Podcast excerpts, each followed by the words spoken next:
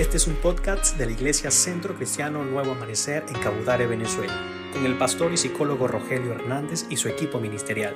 Comparte este mensaje con tu familia y amigos. Dios te bendiga. Gracias por escucharnos.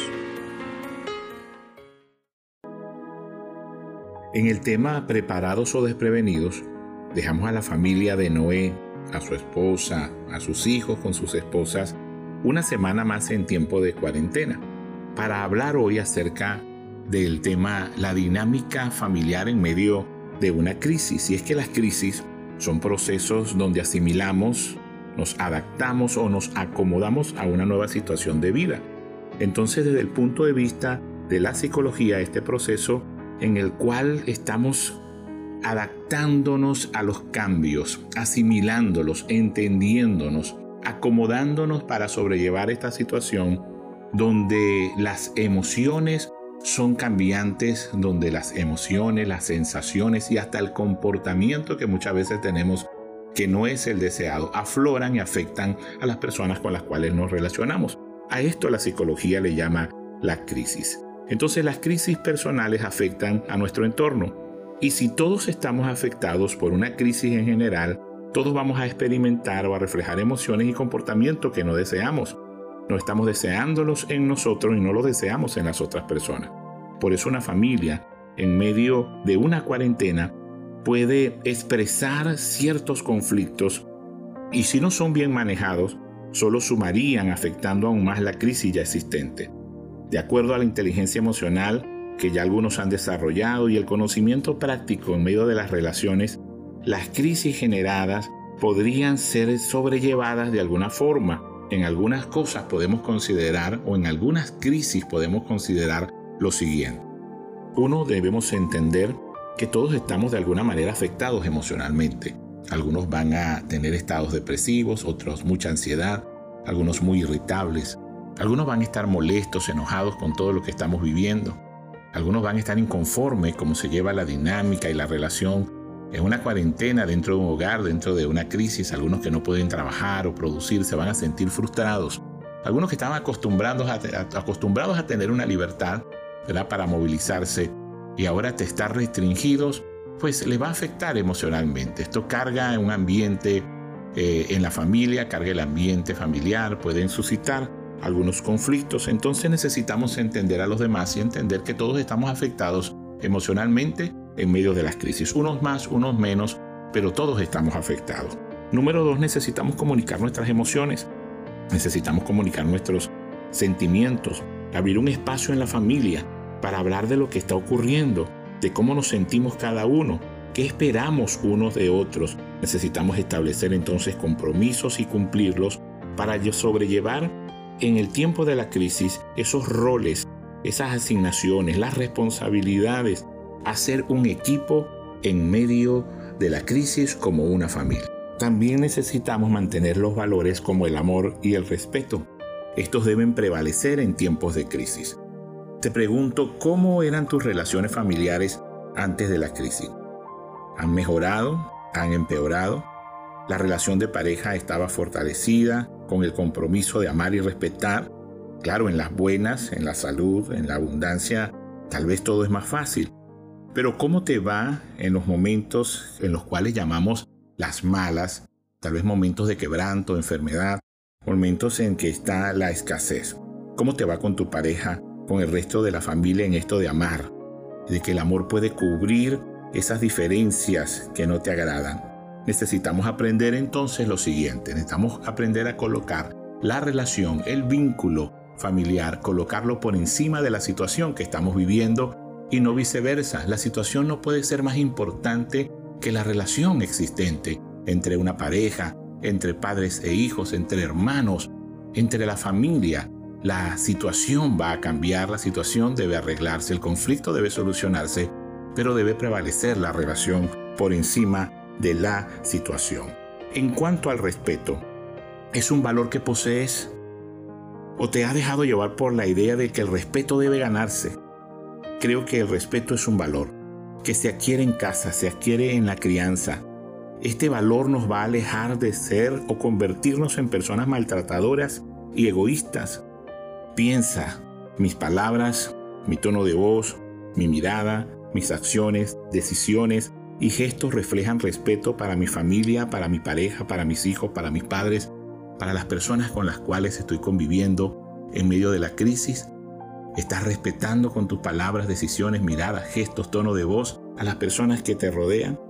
Eso es importante que lo tomes en cuenta, tanto el amor que debe prevalecer en medio de la crisis como el respeto como un valor que está en ti debe también prevalecer en medio de la crisis. También es importante que oremos unos por otros. Esta es una disciplina privada que te va a ayudar a sobrellevar o a soportar las diferencias en medio de la familia, las diferencias de personalidad que cada uno de nosotros tenemos, pues no todos somos iguales, no todos pensamos iguales, no todos manejamos las emociones de la misma forma, no todos tenemos las mismas capacidades y necesitamos entender que tenemos un diseño cada uno diferente por parte de Dios y que hemos desarrollado una personalidad en el transcurso de la vida, el transcurso de los años y que necesitamos a través de la oración unos por otros sobrellevar esas diferencias. Necesitamos algo muy importante en medio de la crisis como familia. Creo que Noé tal vez pudo inculcarlo en su familia para durar casi un año, tanto tiempo encerrados en un arca. Es mantener una relación con Dios, porque esa relación con Dios te va a fortalecer y esa relación con Dios te va a llenar de paz en medio de la crisis. Mira lo que hizo Noé en su relación con Dios.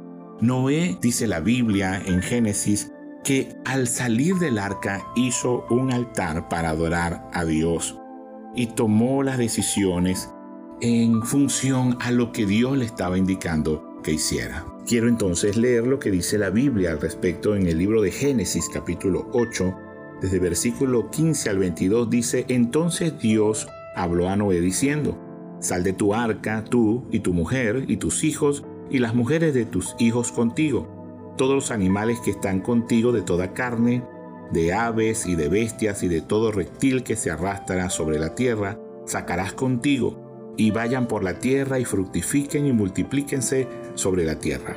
Entonces salió Noé y sus hijos su mujer y las mujeres de sus hijos con él, todos los animales y todo reptil y toda ave, todo lo que se mueve sobre la tierra, según sus especies salieron del arca. Y edificó Noé un altar al Señor, y tomó de todo animal limpio y de toda ave limpia y ofreció holocausto en el altar. Y percibió Dios un olor grato. Y dijo Dios en su corazón, no volveré más a maldecir la tierra, por causa del hombre, porque el intento del corazón del hombre es malo, desde su juventud es malo, y no volveré a destruir todo ser viviente como he hecho. Mientras la tierra permanezca, no cesarán la cementera y la siega, el frío y el calor, el verano y el invierno, el día y la noche. Noé edificó un altar para adorar a Dios y movió el corazón de Dios. Y es que cuando adoramos a Dios y lo adoramos como familia, movemos el corazón de Dios. La Biblia dice que si dos o tres nos reunimos en su nombre y pedimos cualquier cosa al Padre, el Señor lo hará si nos ponemos de acuerdo. Si dos o tres nos reunimos en su nombre, Dios va a estar allí.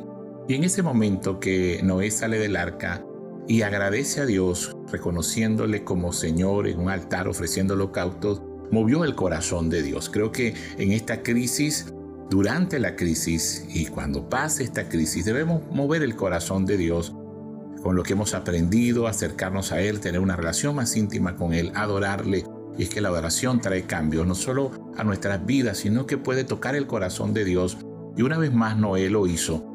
Y Dios movió su corazón a favor de la humanidad una vez más. Pero pasó el tiempo.